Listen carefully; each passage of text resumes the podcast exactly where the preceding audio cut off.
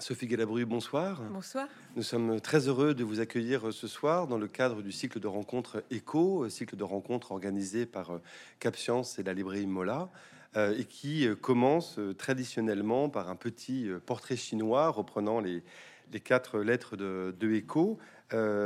donc le E comme événement, quel est l'événement qui a marqué votre, votre engagement? Je dirais que c'est l'événement euh, historique euh, en France et même au-delà de la crise des Gilets jaunes. C'est un moment de révolte qui m'a beaucoup impressionné, fait réfléchir. J'ai d'ailleurs réfléchi à la colère politique et j'ai écrit mon premier essai à cette occasion-là. Mais au-delà de ça, ça m'a fait repenser euh, à ma place dans la société, la perception de mon métier et, ce que j'avais envie d'en faire finalement. Alors, je sais comme croyance, est-ce qu'il y a une croyance qui vous désespère? Oui, j'ai une il y a une croyance qui me désespère et que j'ai pu traiter d'ailleurs au sujet de la colère, c'est l'idée que l'hystérie est une rage ou une colère euh, particulièrement intense et spécifique euh, aux femmes. Cette idée-là n'a rien à voir avec euh, les femmes et la colère, l'hystérie, donc oui, ça m'exaspère. Et, et, le H comme humain, quel est l'homme ou la femme qui vous inspire le plus? Je pense que c'est l'essayiste euh, Bellux, dont je, auquel, à laquelle je me réfère souvent, parce qu'elle est douée d'une, euh, à la fois d'une radicalité politique et féministe, mais en même temps, elle, elle, est douée aussi de beaucoup de finesse, de nuances dans ses, dans ses écrits, de beaucoup de douceur. Et j'aime beaucoup la lire et je la recommande d'ailleurs. Et enfin, le haut comme optimisme, qu'est-ce qui vous fait rester optimiste? Rien de particulier. Euh, j'essaye de me souvenir tous les jours que de croire en soi et dans les autres est la meilleure façon de, de, de réaliser l'impossible finalement. Merci beaucoup. Merci. Donc, euh, Sophie Galabru, vous êtes euh, philosophe, comme vous l'avez évoqué. Euh, vous avez euh, fait un premier livre autour de la question de, la colère et vous revenez aujourd'hui avec un, livre Faire famille où vous interrogez justement en philosophe euh, la question de la famille en en déclinant les différentes facettes, la question de d'habiter ensemble, de l'amour, de la transmission. On y reviendra, je pense. C'est un livre qui est un livre qu'on peut qualifier d'essentiellement critique. Alors à la fois au sens courant et au sens philosophique sur la question de, la famille, et on va essayer d'en aborder avec vous les, différentes significations. Mais justement, euh, qu'est-ce que ça signifie pour vous d'aborder euh, en philosophe la, famille, sachant que c'est pas un objet philosophique extrêmement fréquent? Vous, faites des références dans votre livre à plusieurs mm. euh, textes philosophiques sur la famille, mais globalement, c'est pas un objet où il y a des traités de la famille, comme il y a un traité de l'entendement ou d'autres sujets en philosophie. Non, c'est vrai. Euh, c'est un sujet quand même qui a pu être abordé par des philosophes, euh, somme toute assez classiques, euh, comme Kant, Locke, Hegel. C'était même un sujet incontournable.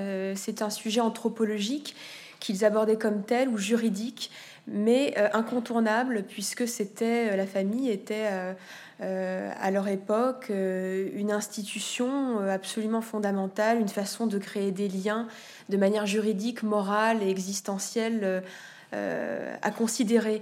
Et c'est vrai que plus la famille a changé euh, dans son visage et sa forme, et a pris même des, visages assez multiples en Occident, en Europe, plus il semble que la philosophie n'a plus osé complètement en parler, ou alors la philosophie politique, avec notamment les gender studies ou le féminisme, pour essentiellement euh, déconstruire ou critiquer le modèle de la famille patriarcale et nucléaire.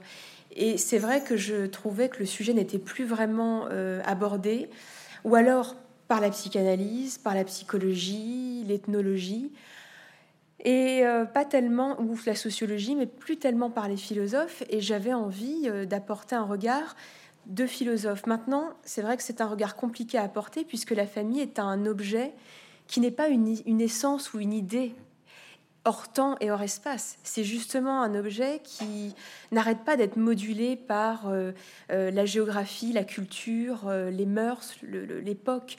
Donc c'est difficile pour un philosophe qui est censé, en tout cas dans une tradition socratique, trouver une essence, c'est-à-dire une idée invariable, éternelle, de s'emparer de ce sujet. Et d'ailleurs, je n'ai pas pu m'en emparer sans quand même faire référence à l'anthropologie et tous ces outils dont j'ai parlé. Justement, effectivement, c'est le, c'est l'objet un peu de, l'ouverture de votre livre, où avant de l'aborder en philosophe, vous faites varier euh, et revenez mm. sur une dimension à la fois historique et anthropologique de la question de la famille, avec cette idée évidemment essentielle qui est l'idée que la famille est un construit, finalement, votre objet mm. dans ce livre-là, c'est essentiellement, on va dire, la famille occidentale telle qu'on peut la, connaître aujourd'hui dans les pays où nous vivons, et avec l'idée que c'est une, dimension effectivement complètement, euh, complètement construite et qu'elle elle est le fruit d'une évolution. C'est-à-dire qu'on est parti d'une famille dans laquelle l'obsession était celle du lignage, puis après la dimension du foyer, et que s'est introduit au fur et à mesure la question du, sentiment, et que c'est cet état-là où nous sommes aujourd'hui finalement. C'est-à-dire que dans mon livre, il y a deux niveaux finalement. Il y a un niveau qui est presque de l'ordre euh, de l'histoire, de l'historique, c'est-à-dire comment a évolué la famille, notamment euh, française. Euh, comme vous le dites, j'essaye de montrer que schématiquement, on passe d'une famille lignée où l'impératif de faire lignage, c'est-à-dire de tracer une ligne entre des générations différentes et de transmettre est donc prédominante, cette idée-là de famille lignée, puis vers une famille foyer, où là, l'importance et la prédominance du sentiment, de l'envie de créer un cercle euh, intime, sentimental, commence à devenir importante, surtout à partir de la période romantique, deuxième partie du XVIIIe siècle. Mais à ce niveau historique où j'essaie de décrire ce qui est en train de devenir la famille, je pense que je superpose aussi un niveau, euh, je ne sais pas comment l'appeler, euh, peut-être prescriptif, c'est-à-dire qu'est-ce qu'on est aussi en droit d'attendre légitimement d'une famille? Il n'y a pas qu'un niveau descriptif, c'est qu'est-ce qu'on peut en attendre? Euh, c'est un niveau, euh, je ne sais pas, existentiel, un peu psychologique, axiologique. Parce que je pense que euh, c'est finalement aussi ce qu'attendent les lecteurs. En tout cas, moi, j'avais envie de me poser cette question, puis c'est une question un peu kantienne. Qu'est-ce qu'on peut espérer de la famille malgré toutes les critiques qu'on peut lui faire? Avec cette dimension que, que vous évoquiez, c'est qu'à partir du moment et où il y a particulièrement une montée en puissance du, sentiment euh, dans le rapport familial et le rapport familial induit ou ce qui devrait être un rapport d'amour, finalement, là, il y a une sorte de paradoxe, c'est-à-dire que de quelque chose qui n'est pas choisi, euh, on essaie de faire que ce soit quelque chose qu'on ne subit pas. Et c'est là où la, famille devient finalement un lieu de tension et particulièrement un lieu de névrose, c'est-à-dire que on devrait aimer des gens avec qui on n'a pas choisi de vivre. Oui, c'est à mon avis le cœur de l'explication euh, de la raison pour laquelle la famille est un lieu si difficile à vivre, en tout cas euh, pour des sujets contemporains et individualistes, c'est que c'est un lieu euh, où on est convoqué et appelé sans le vouloir. ça fait partie intégrante de l'expérience d'arriver dans une famille. C'est un lieu qui est censé maintenant vous convoquer par désir et par amour. Et et dont on est aussi censé se distinguer et s'émanciper. Et ces tensions-là, à mon avis, font, euh, comment dire, sont euh, l'essence des crises qui peut exister dans la famille. C'est l'essence de toutes les tensions et des crises, à mon avis, qui explique que c'est un lieu euh, à la fois d'intimité, mais aussi parfois de grande violence. Parce que c'est très difficile d'être convoqué malgré soi. Je pense que ça, c'est une expérience qu'on a tendance à occulter, mais qui fait partie intégrante des crises qu'on peut avoir face à sa famille, et euh, qu'on ne cesse de lui demander de manière euh, cachée ou cryptée, pourquoi avez-vous voulu que je vienne euh, Et si on ne se sent pas assez aimé ou désiré, cette question revient sur le tapis. Et c'est pourquoi aussi il est si difficile peut-être de critiquer, de se séparer, voire de rompre avec sa famille, parce que c'est le lieu matriciel, c'est l'origine même de son existence au monde. Et on ne peut pas supporter de ressentir que ceux qui nous ont appelés euh, ne nous veulent qu'à moitié ou plus du tout, ou ne sont pas à la hauteur de cette convocation. Et donc, euh, voilà, je pense qu'effectivement, cette question-là de pourquoi vous m'avez fait venir, est-ce que je suis assez aimé reste une question cruciale et importante. Et puis, en même temps, euh, on a beau euh, leur poser cette question, tout l'apprentissage euh, de la vie d'un individu est aussi de s'autosuffire et de se sevrer et de trouver les ressources en soi-même de son autonomie et de sa présence au monde. Et donc l'émancipation est une clé et une épreuve de sa vie vis-à-vis de sa famille. Et il va entrer dans un choc avec comment dire, avec la question de l'amour. Est-ce que je peux continuer à aimer et à être aimé, mais tout en indiquant aux autres que je vais exister pour moi-même et que je vais m'en émanciper? Et c'est aussi comme ça que vous mobilisez la, figure de l'adoption. Euh, finalement pour la retourner jusqu'à un certain point, puisque la figure d'adoption euh, a toujours une dimension assez ambivalente dans les sociétés, avec l'idée que c'est souvent des familles par défaut. C'est la famille de ceux qui ne sont pas parvenus à avoir de famille. Donc il y a quand même une vision relativement négative, si l'on veut, l'adoption. Et ce que vous dites au contraire, c'est que jusqu'à un certain point, une famille qui, a, qui s'accomplit, c'est une famille dans laquelle finalement l'enfant a fait le choix d'adopter euh, ses parents, au sens de les accepter en, tant que, en tant que parents. Oui, c'est vrai que dans votre question, il y a deux choses. Il y a une première chose dont je me suis aperçue en étudiant des historiens et des, euh, ressources ethnologiques, c'est que l'adoption n'est pas, dans certaines tribus ou certaines zones du monde, n'est pas considérée comme un pied ou un plan B euh, pour des parents qui n'arriveraient pas à avoir des enfants. Il y a des, des, contrées, des tribus où l'adoption, c'est une, une évidence et c'est même une pratique. Euh, c'est-à-dire qu'on a à la fois des parents, des géniteurs, mais aussi des parents adoptifs. Et ces deux dimensions se superposent, c'est-à-dire que les enfants, par exemple, dans la tribu des Nuers, qui euh, est une tribu euh, qui vit près du Nil au Soudan, ou encore dans des peuples d'Océanie, on remarque que les échanges d'enfants sont une pratique tout à fait normalisée et évidente parce que euh, l'idée c'est qu'on n'est pas parent juste parce qu'on est géniteur. Il faut, on est un parent aussi quand on prend soin, on accueille et le rôle de parent accueillant et adoptif est un rôle que plein de personnes dans l'entourage proche ou géographique peuvent occuper.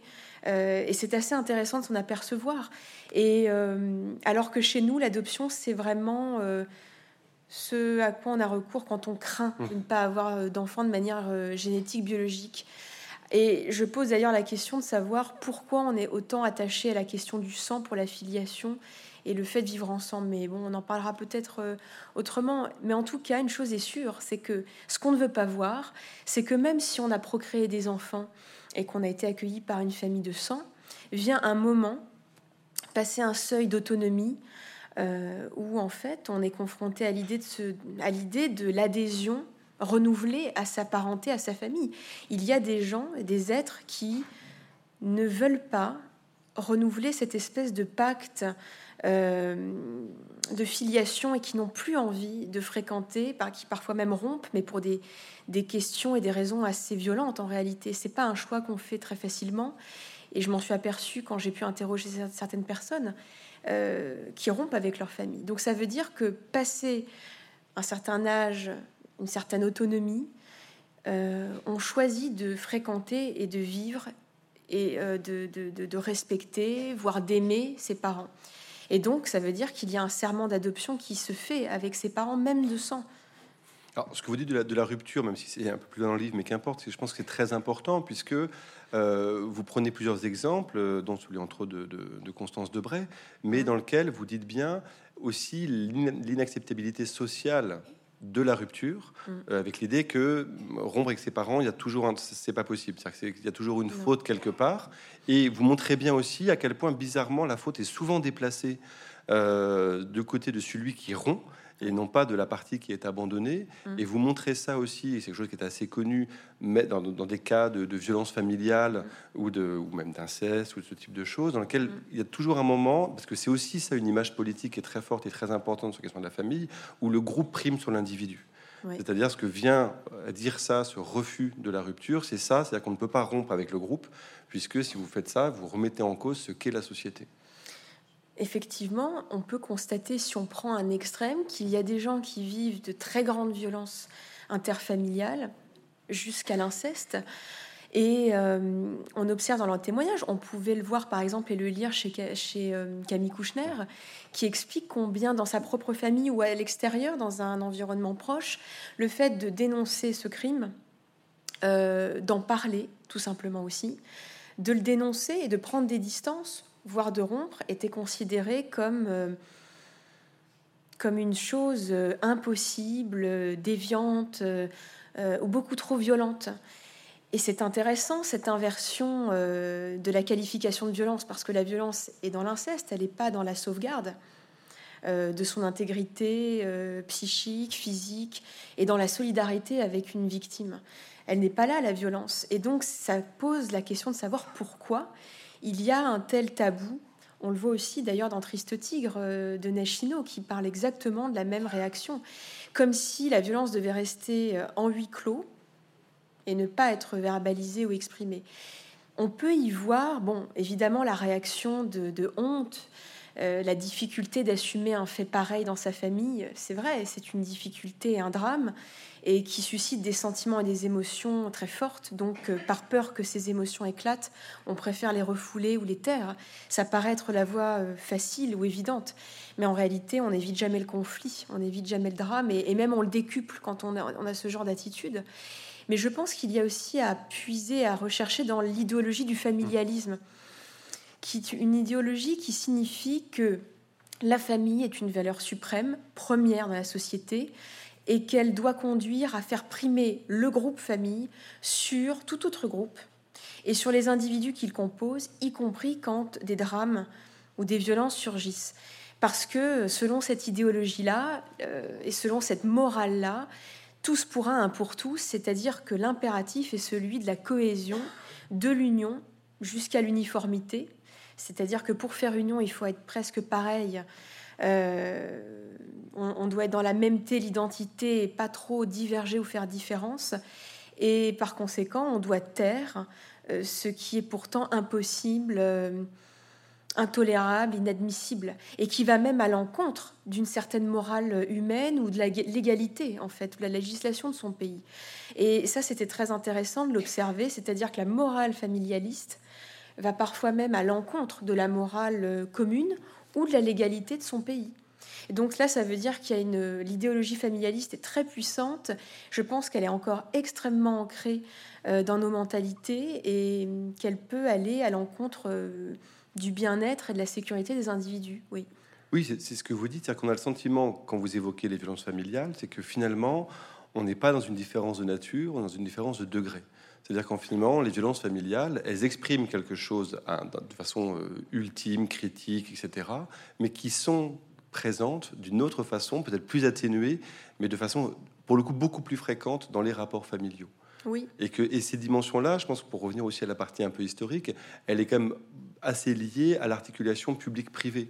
C'est-à-dire qu'à mm. partir du moment où la famille devient vraiment le socle nucléaire de la dimension privée, euh, elle, elle, sort, il y a un truc assez étrange que vous évoquez, dans le rapport à la société, euh, à la fois c'est un élément de la société, mais comme vous venez de le dire, qui peut ne pas en respecter les règles. Euh, et surtout, cette dimension publique-privée, elle a pour euh, effet premier d'assigner les femmes à une fonction purement domestique. Oui, c'est vrai, il y a effectivement ce point-là, c'est qu'on pense que la famille doit rester un huis clos privé qui n'a rien de politique, qui est presque asocial ou séparé de la société, alors qu'en réalité, la famille est une première cellule sociale. Aristote euh, nous, l'apprend par exemple dans son livre Les politiques. C'est une première cellule sociale, comme l'est d'ailleurs le couple. Et donc, il n'y a pas de raison que cette cellule-là soit complètement séparée des problèmes de société ou des problèmes que rencontrent les êtres humains quand ils vivent ensemble. Sauf que là, d'ailleurs, les problèmes sont beaucoup plus importants et, forts parce que les êtres qui vivent ensemble vivent dans une même intimité, mmh. Sous un même foyer, en tout cas dans la famille nucléaire. Donc, euh, en réalité, les problèmes liés à la justice, l'égalité, l'équité euh, vont ressurgir de manière même décuplée dans le noyau et la cellule familiale. Donc, euh, elle est une cellule même d'intronisation à la société. C'est-à-dire que, et là, il y a beaucoup d'auteurs et de philosophes, également l'école, par exemple, allemande d'Orkheimer, qui nous apprennent et nous, nous révèlent que c'est même une cellule qui apprend à se discipliner et à devenir un citoyen relativement soumis aux forces sociales et à l'État, à la famille. Surtout quand on a affaire à une famille patriarcale nucléaire, c'est-à-dire que l'enfant apprend à se soumettre à l'autorité du, père, du pater familias. Euh, la femme apprend, en tout cas la petite fille apprend à comprendre que son univers sera la, la sphère domestique et privée, qu'elle est vouée à reproduire uniquement la maternité euh, et le, foyer finalement. Donc quand on était, euh, quand la société effectivement était très dominée par le modèle de la famille patriarcale nucléaire, la famille était une sphère euh, d'intronisation à une certaine discipline, une certaine soumission et la reproduction d'un ordre social. Mais ça ne veut pas dire que la famille soit absolument que cela. Je pense que la famille peut aussi, ça je le pense contre certains auteurs, peut être une cellule en réalité euh, transgressive, révolutionnaire et intéressante, à condition qu'elle prenne conscience qu'elle ne devrait pas être une courroie de transmission euh, qui doit absolument léguer euh, un pur et simple conformisme à la société, ce qu'elle est en train de produire, voyez, de normes et d'injustices. Je ne pense pas qu'elle soit forcée d'être une courroie injuste la famille, mais elle peut l'être. Elle peut être la reproduction du plus grand conformisme et de la plus grande injustice si on ne réfléchit pas à la famille qu'on est en train de former. Et puis le troisième et dernier point concernant le fait que la rupture familiale est un tabou, je pense que c'est une question liée à l'agisme aussi. C'est-à-dire que quand un enfant rompt, on a tendance à plaindre le parent parce que il est plus âgé, il est plus vieux, euh, parfois plus proche de sa mort que l'enfant ou le jeune adulte pense-t-on. Or, euh, comme le disait Heidegger, on n'est jamais trop jeune pour mourir. Et on peut très bien mourir avant ses parents, mais on a un modèle ancré selon lequel ceux qui sont plus vieux vont mourir avant. Bon, il est vrai que c'est sans doute statistiquement ce qui arrive le plus, mais en réalité, dans l'absolu, ce n'est pas forcément ce qui va arriver.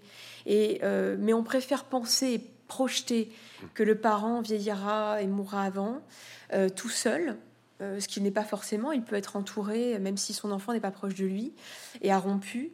Et, euh, et on préfère penser que parce qu'il s'agit d'une décision d'une personne jeune et qui a toute sa vie devant elle, c'est une décision forcément injuste et cruelle pour son parent. Mais on oublie de dire que c'est cruel aussi pour l'enfant qui euh, peut mourir, qui peut être malade, qui peut lui aussi ou elle aussi être esselé, isolé, et qui en plus prend cette décision, je pense, jamais de manière légère et facile. Et euh, quand il la prend, euh, cette décision ou elle la prend, c'est souvent à bout de souffle et à bout d'espoir. Quand les, toutes les issues ont été explorées et, et ont été vouées à l'échec. Et c'est des décisions très difficiles et qui laissent des blessures et des cicatrices euh, très fortes. Oui, c'est pas par jouissance individualiste comme on voudrait laisser entendre et comme l'idéologie familialiste le laisse entendre. C'est ce qu'on essaie. Quelle, la, est la rupture Et puis c'est là où se reconduit ce que vous évoquiez sur la question de la dette. Mm. C'est-à-dire que euh, la rupture est inacceptable puisque euh, les bons enfants devraient s'occuper de leurs vieux parents, euh, puisque les parents se sont occupés des enfants quand ils étaient enfants. Et là, à nouveau, on reconduit ce rapport de dette de l'enfant aux parents, tout en oubliant que à aucun moment l'enfant n'a souhaité être l'enfant de ses parents, alors que les parents ont souhaité avoir des enfants. Oui, alors c'est vrai que je dis ça pour expliquer que, en tout cas, jusqu'à son âge adulte et autonome, un enfant est un être euh, vulnérable qui suit un processus de développement et qui a des besoins spécifiques, qui a vraiment de manière structurelle, biologique, psychologique et même économique, a besoin de ses tuteurs ou de ses parents. Il, il a besoin de l'amour de ses parents pour survivre et pour vivre, pour euh, développer le désir de vivre. On le sait euh, même à un niveau postnatal, des nourrissons qui sont par exemple séparés précocement de leur mère et de leurs parents pour des raisons par exemple un, grand prématuré qui est séparé de, sa mère et dont la mère, parce qu'elle a peut-être subi un choc euh, dans cet accouchement précoce, n'arrive pas à s'en occuper ou se montre distante, un nourrisson euh, peut se laisser mourir, ne plus vouloir manger, n'a plus envie de vivre. Donc le sentiment d'être accueilli, d'être désiré, d'être aimé est fondamental pour un, nourrisson, un enfant, pour avoir envie de vivre. Donc euh, il y a des besoins structurels dont doivent répondre les parents qu'ils aient ou non envie de l'enfant, en fait, à partir du moment où il a été convoqué, il doit être assumé et certaines responsabilités cruciales interviennent. Le soin, euh, la sécurité, euh, le, respect. Et donc, je rappelle simplement que quand on fait venir des enfants au monde, on a quelques responsabilités fondamentales que notre droit rappelle. Et donc la comptabilité n'est pas celle que l'on croit. C'est les parents qui ont une certaine dette envers leurs enfants et certains devoirs, et pas l'inverse. Or, on entend souvent des parents et même des enfants, moi je le vois dans mon, dans mon métier de professeur, des enfants ou des adolescents ont l'idée très ancrée que c'est eux qui ont une dette profonde envers leurs parents euh, et, ça induit une culpabilité très violente, des loyautés très profondes, qui d'ailleurs parfois les conduisent à ne pas oser être critiques, à ne pas oser se protéger quand parfois des négligences, des violences interviennent. Et un auteur aussi classique et rigoureux que Kant euh, pose cette idée, ce qui m'a rassuré et ça m'aide évidemment à poser cette idée que je, développe comme il le dit, euh, ce n'est pas les enfants qui ont décidé de venir au monde. Alors cette idée peut paraître absurde et évidente, mais c'est une idée qui n'est pas là pour dire euh, une idée aussi absurde que nous devrions demander à des êtres qui n'existent pas encore euh, d'exister et de venir au monde. C'est pas ça.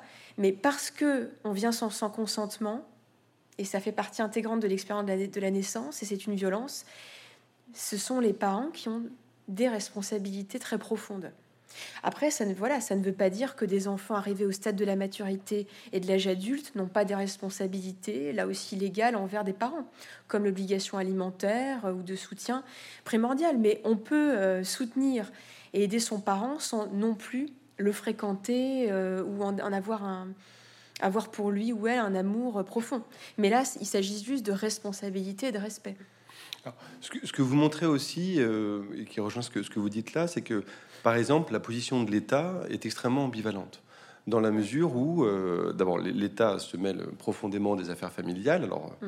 euh, dans tout un versant de protection, puisque euh, l'État, c'est sa fonction dans un cadre démocratique, fixe des règles, des lois, des normes et, globalement pour en protéger les individus, mais par exemple tout ce qui est fait, qui fait que par exemple d'un point de vue fiscal, qui est aussi la politique de l'État, il est beaucoup plus avantageux de vivre dans une cellule familiale que d'être célibataire. Mm. C'est aussi un choix, ça dénote un choix idéologique fait par l'État de dire en fait la famille vaut mieux que, que vivre seul euh, dans la société.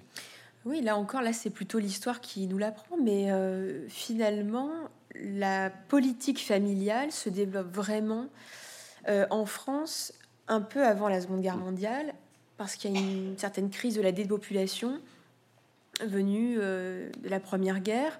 Et donc, euh, des cris alarmistes s'élèvent pour développer des incitations natalistes. Mais on constate qu'il existe deux camps alors. Il y a soit des natalistes républicains, c'est-à-dire qui ont simplement peur de cette des populations et qui veulent encourager les naissances pour repeupler, régénérer la nation et son économie. Et on a le camp des familialistes anti-républicains qui, eux, portent l'idée de la famille et la valeur famille, mais dans l'idée qu'elle est un, groupe, un collectif qui va justement euh, à contre-courant de l'héritage individualiste porté par les révolutionnaires de 1789, et qui sont alors plutôt conservateurs, euh, monarchistes, religieux, chrétiens, et qui portent l'idée de famille pas forcément pour repeupler, mais parce qu'elle est un socle moral.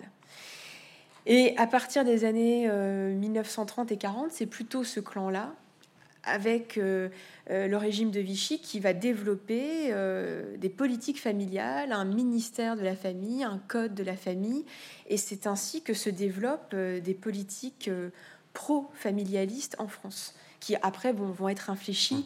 Euh, mais, mais, effectivement, au départ, euh, les politiques telles qu'on le connaît, d'allocation familiale, d'encouragement à la naissance et même au troisième enfant, viennent de là, c'est-à-dire d'une idéologie familialiste avec une idéologie assez moralisatrice en fait, et qui condamne l'individualisme révolutionnaire, qui condamne euh, la libération des mœurs, le féminisme.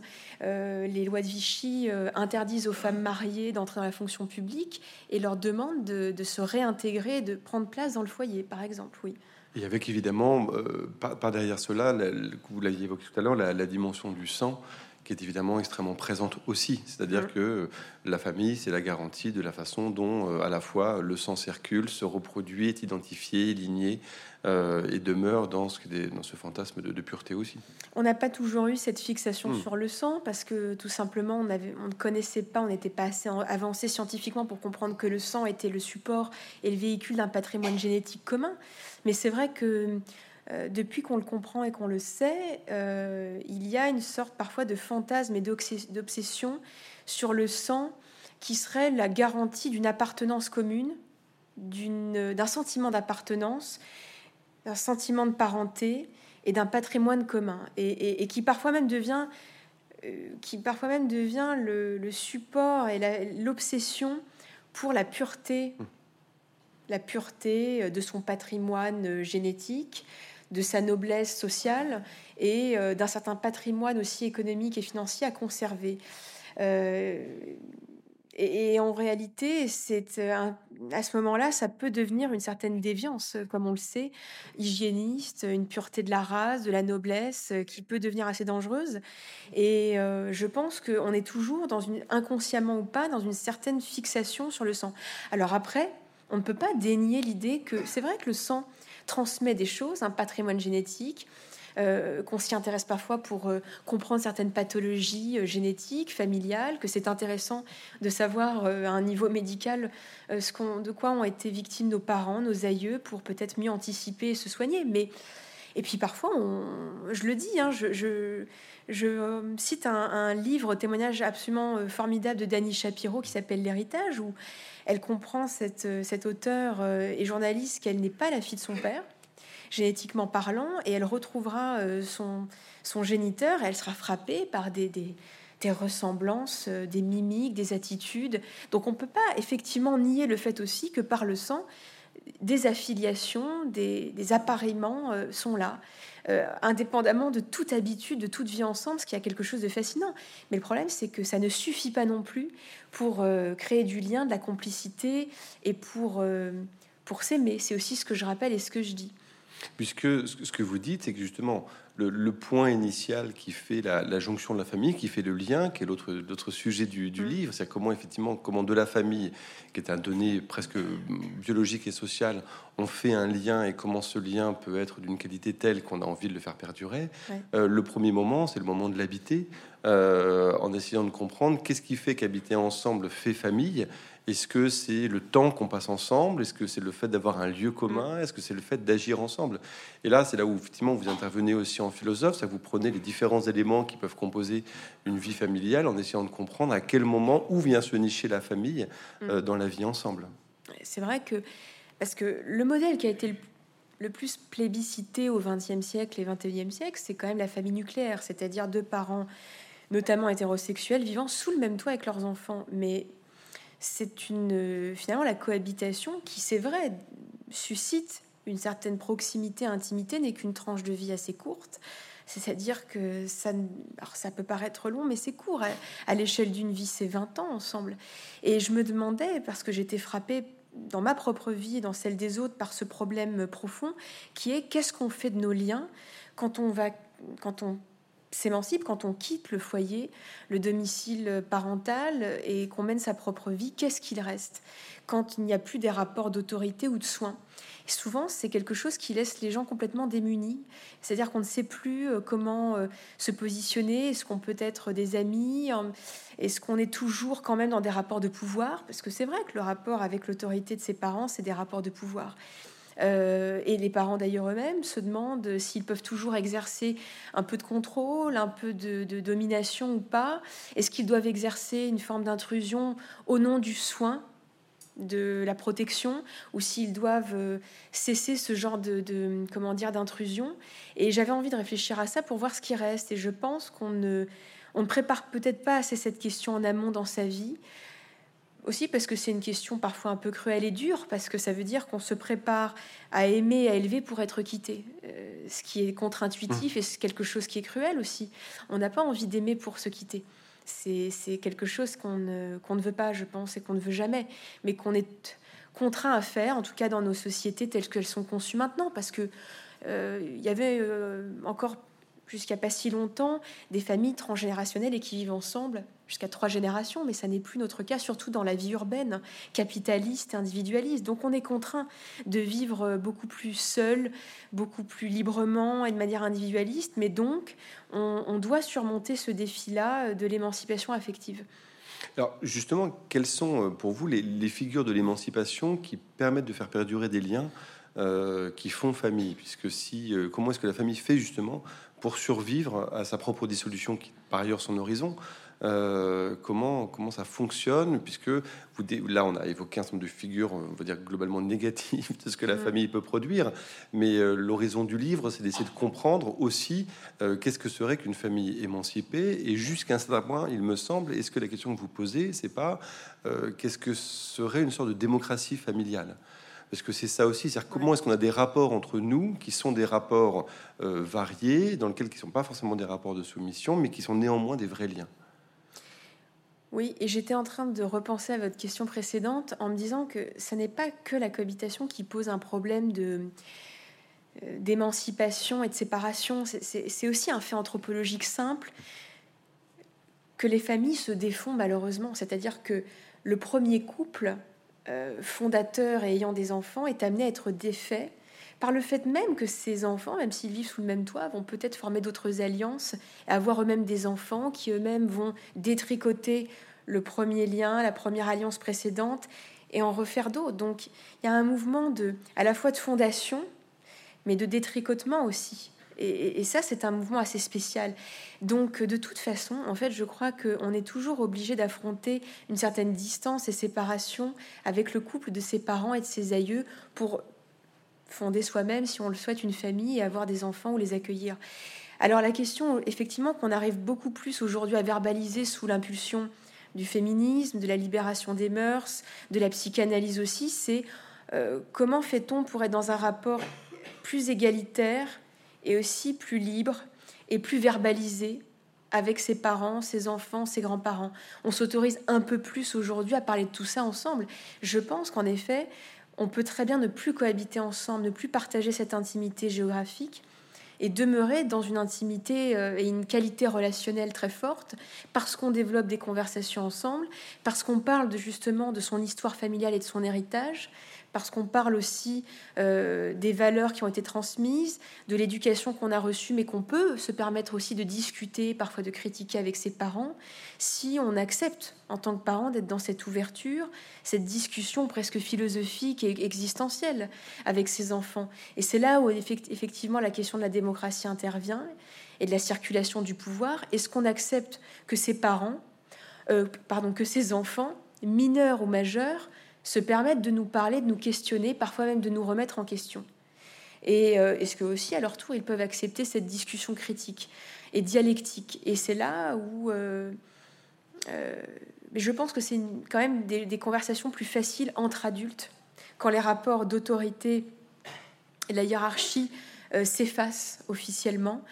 Je pense que c'est des discussions plus faciles à avoir à ce moment-là mais qui sont très intéressantes, mais qui supposent d'abandonner une part de sa puissance, de, son autorité parentale, euh, et d'accepter cette circulation du pouvoir, ces questions critiques, et de mettre ensemble à plat, comme des archéologues de notre propre famille, avec distance, d'où on vient, ce qu'on a transmis, ce qu'on a voulu transmettre, ce qu'on veut bien accueillir ou rejeter. Je pense que c'est intéressant de faire ça. Sachant que vous évoquiez tout à l'heure hein, dans le portrait chinois euh, Bellux, euh, l'un des points euh, nodal, c'est quand même la question de l'amour.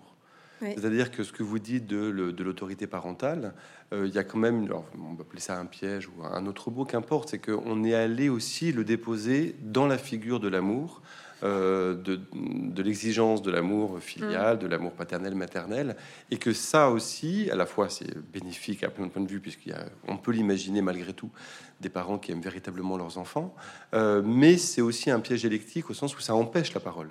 C'est-à-dire qu'il y a aussi cette dimension, ça peut empêcher la parole, ça peut prendre place, la place de la parole.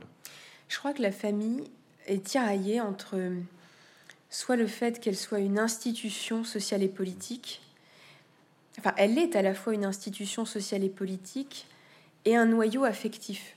Et elle l'est de plus en plus depuis, je l'avais dit, euh, cette période romantique qui met l'accent sur les sentiments, le sentimentalisme et l'affect entre les époux, mais aussi euh, sur le sentiment maternel et paternel pour leurs enfants.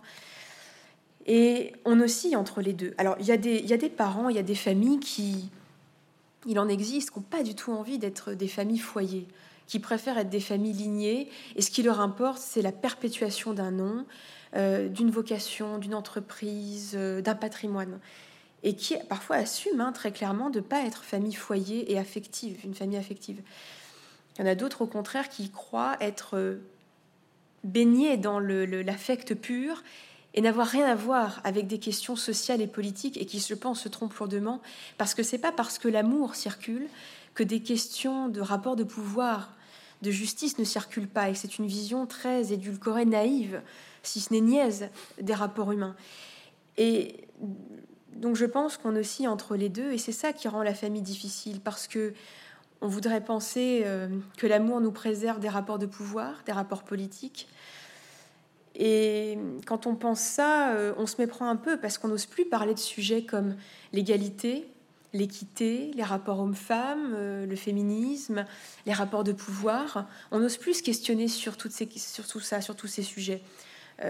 L'héritage, la succession, et les familles qui taisent tous ces sujets au nom de l'amour ou de l'affectif, et qui pensent ne pas avoir besoin de parler de ces sujets sociaux euh, sont dans des tabous et des esquives et des fuites qui peuvent faire exploser, imploser leur amour. Et puis, euh, à l'inverse, quand on est peut-être dans une désaffection et qu'on ne veut pas euh, développer des liens d'amour, de bienveillance, d'écoute, et qu'on est uniquement dans des rapports très hiérarchisés de pouvoir, économique, politique, on abîme l'idée de famille, qui est quand même, en effet, pour nous, sujet contemporain, l'idée d'un refuge.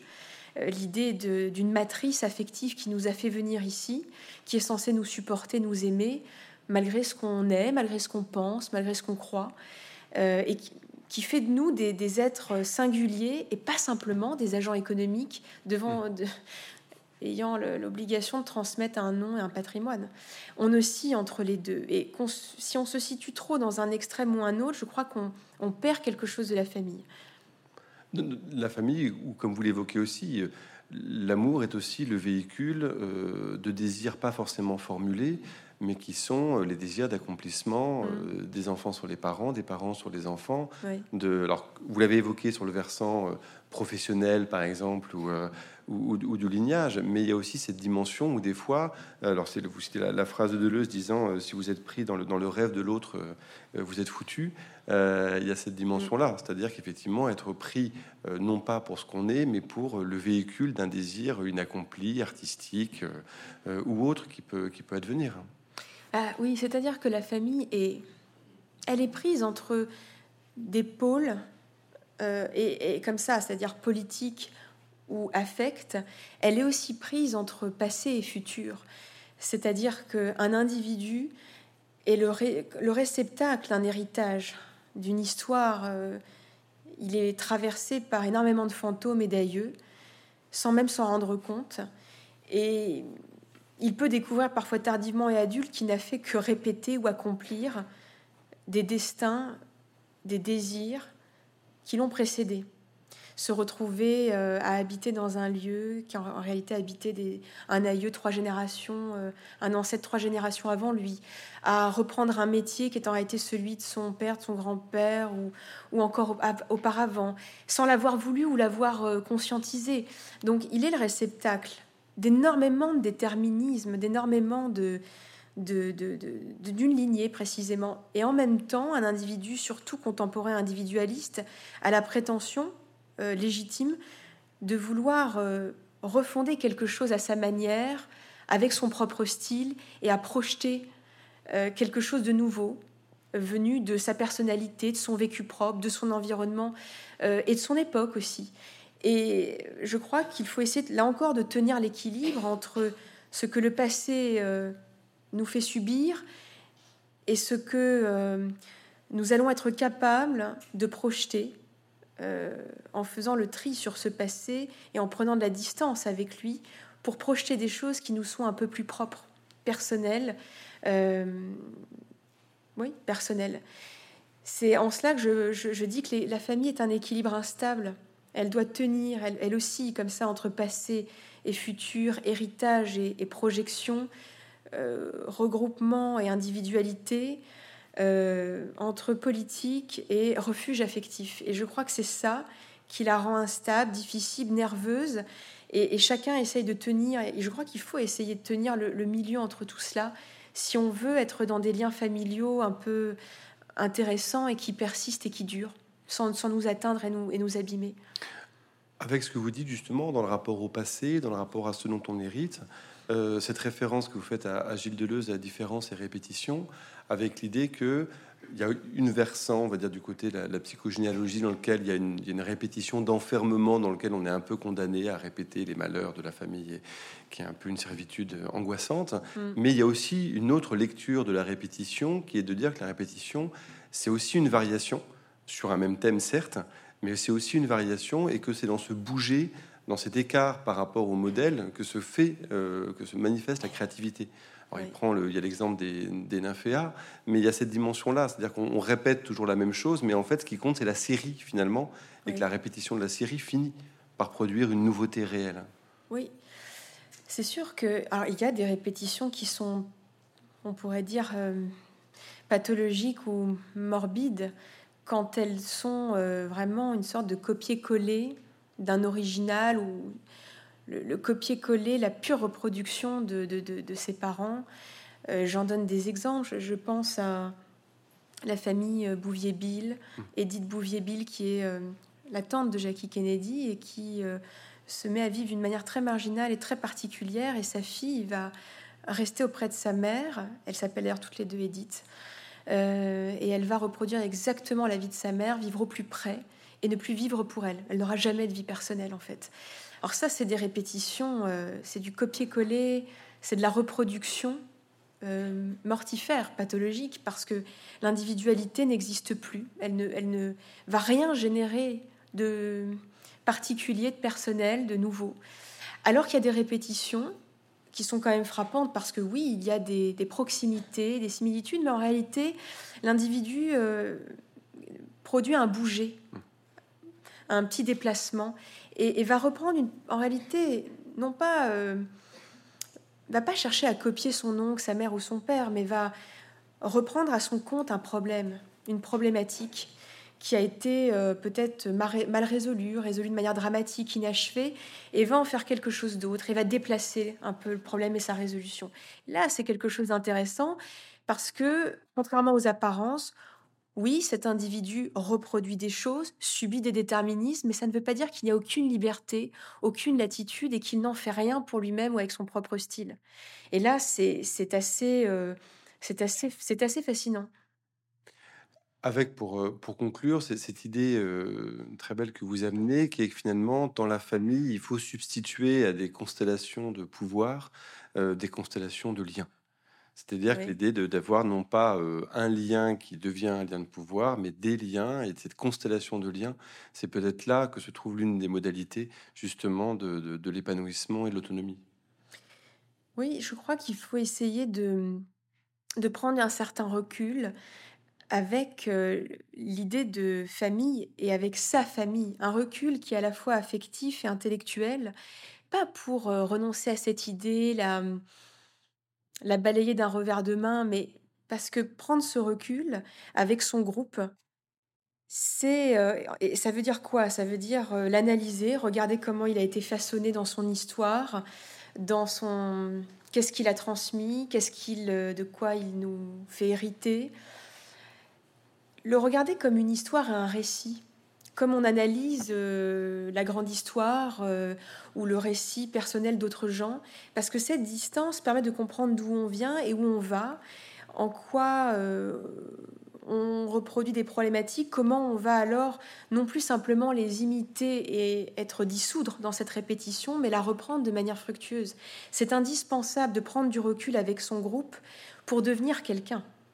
Ça ne veut pas dire euh, prétendre être un individu purement indépendant, isolé, atomique, qui n'a rien à redevoir et qui peut tout faire tout seul, mais c'est justement comprendre que pour devenir quelqu'un, il faut reprendre l'archéologie, la généalogie de ses liens et de son groupe pour voir ce qu'on lui doit et ce qu'on ne veut plus lui devoir éventuellement.